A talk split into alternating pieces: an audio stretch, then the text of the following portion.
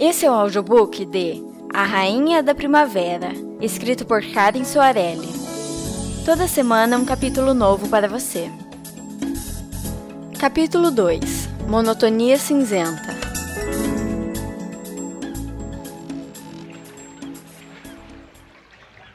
A brisa noturna não estava leve e fresca como de costume.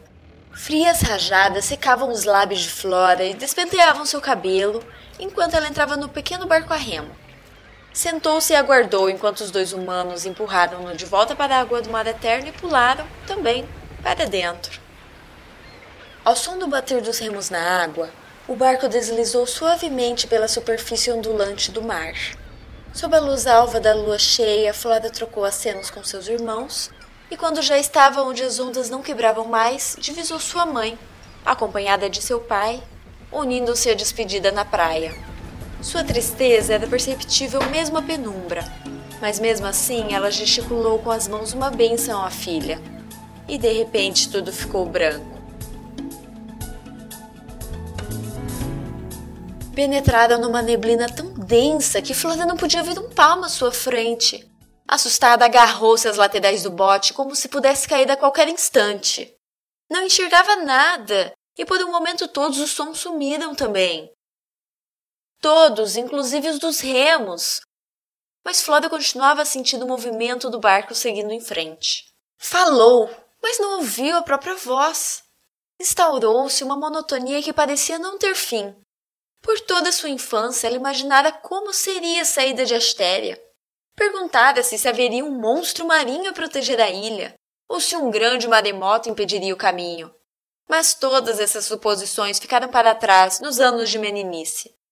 Nunca imaginou que ali encontraria uma neblina tão espessa que a fizesse pensar que não havia um mundo do lado de fora da ilha. Passou-se tanto tempo que Flora começou a refletir sobre toda a sua vida. Ela não conseguia se lembrar de absolutamente nada do que vivera em sua terra natal. Apesar de, em alguns momentos, sentir-se uma estranha astéria, Aquele era seu lar. Ela gostava muito de sua família, era estranho deixar tudo para trás. Estranha também era sua escolta. Revelaram a Flora que ela nascera em um reino chamado Rineldor. Mas tanto o homem mais velho, Natair Tredbeck, quanto o mais novo, Dimitri Faad, possuíam uma ligação mais forte com o reino aliado, Datilion. Natair vivia lá, representando Rineldor em reuniões diplomáticas, enquanto Dmitri não possuía residência fixa, mas era um dos príncipes de Datilion. Apesar de estar em companhia ilustre, Flora não podia deixar de sentir um calafrio ao se lembrar da queimadura na face de Natair ou das mãos ensanguentadas de Dmitri.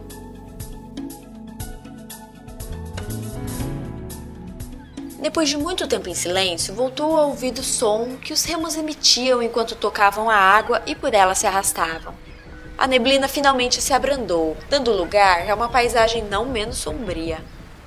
Por entre as brumas havia não mais o mar eterno, sempre azul, calmo e ondulante, mas sim um lago acinzentado e assombrosamente estático, coberto por um céu igualmente cinza e monótono.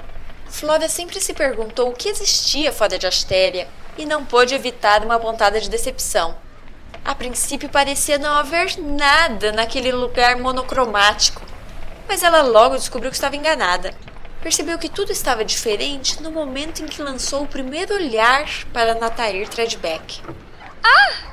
Assustou-se ela, cortando o silêncio e caindo para trás com estardalhaço. O que aconteceu? Pensou, estatelada no fundo do barco. Ela estava preparada para ver uma mudança no cenário, mas não para presenciar uma transformação das próprias pessoas. E ali à sua frente, Natair exibia um semblante saudável, sem sinal de algum dia ter sofrido qualquer tipo de queimadura no rosto.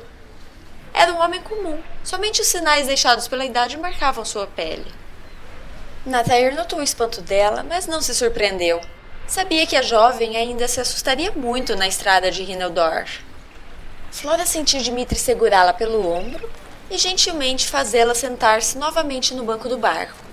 Ao se lembrar das mãos ensanguentadas de Dimitri Faad, ela teve um arrepio e torceu para que o sangue não sujasse seu vestido. Porém, ao olhar para trás, para o dono das mãos que ajudavam a se levantar, novamente se espantou. A poucos centímetros de seu rosto estava o dele. Era ainda o belo jovem que conhecera na ilha, porém tinha perdido a aura sombria que o rodeava. Seus olhos não eram mais vermelhos, mas castanho amarelados, e haviam desaparecido as manchas de sangue das mãos. Seu cabelo claro estava preso com uma fina linha de ouro que cintilava o menor movimento. Não se assuste. Como não? Questionou ela, tomando um pouco de distância. Vocês mudaram. Apesar do medo, não pôde deixar de se admirar com a beleza do príncipe de Datilion, que misturava aspectos serenos e selvagens. Inconscientemente desviou o olhar do dele. Você também está diferente. Flora olhou para as próprias mãos. Realmente estavam diferentes. Seus dedos pareciam mais curtos e a pele perdera o tom cinza esverdeado, tornando-se rosada. Involuntariamente olhou para a água do lago, esperando se deparar com seu reflexo, mas não se reconheceu.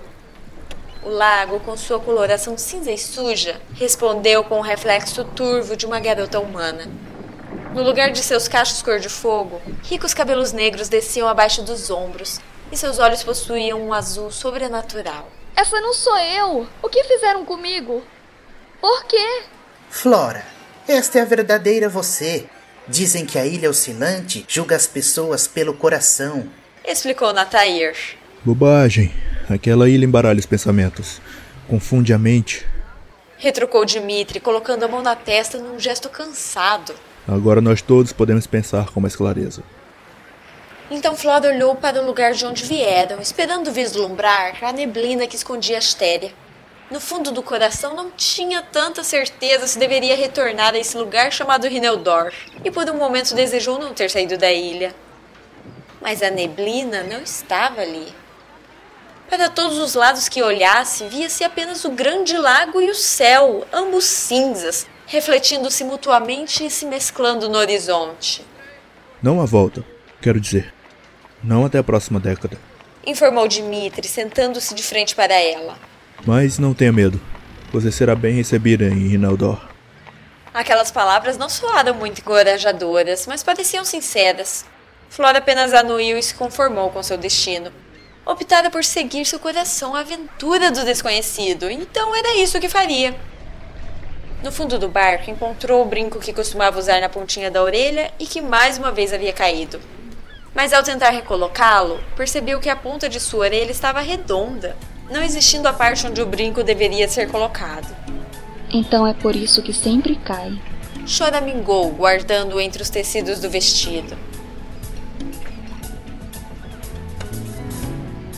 O lago estático parecia não ter fim. Ninguém falava e não havia animal algum. O único som que se ouvia era o avançar lento e constante. Então, inesperadamente, o barco deslizou sobre uma superfície áspera e parou em terra firme. Dimitri logo pulou para fora, virou-se e esticou a mão para Flora, que aceitou ajuda para sair do barco, seguindo-a por Natair. Ali o chão era de uma argila cinza e escorregadia.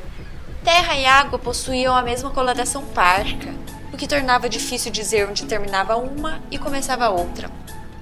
Não havia vegetação, apenas uma planície cinza que ia até onde os olhos alcançavam.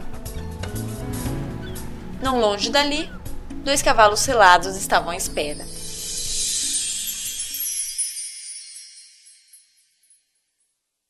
Essa gravação contou com as vozes de Diana Monteiro como Flora Valasquez, Felipe Torique Almeida como Dimitri Fad, Joatan Lourenço como Natair Tredbeck e Karen Soarelli como narradora.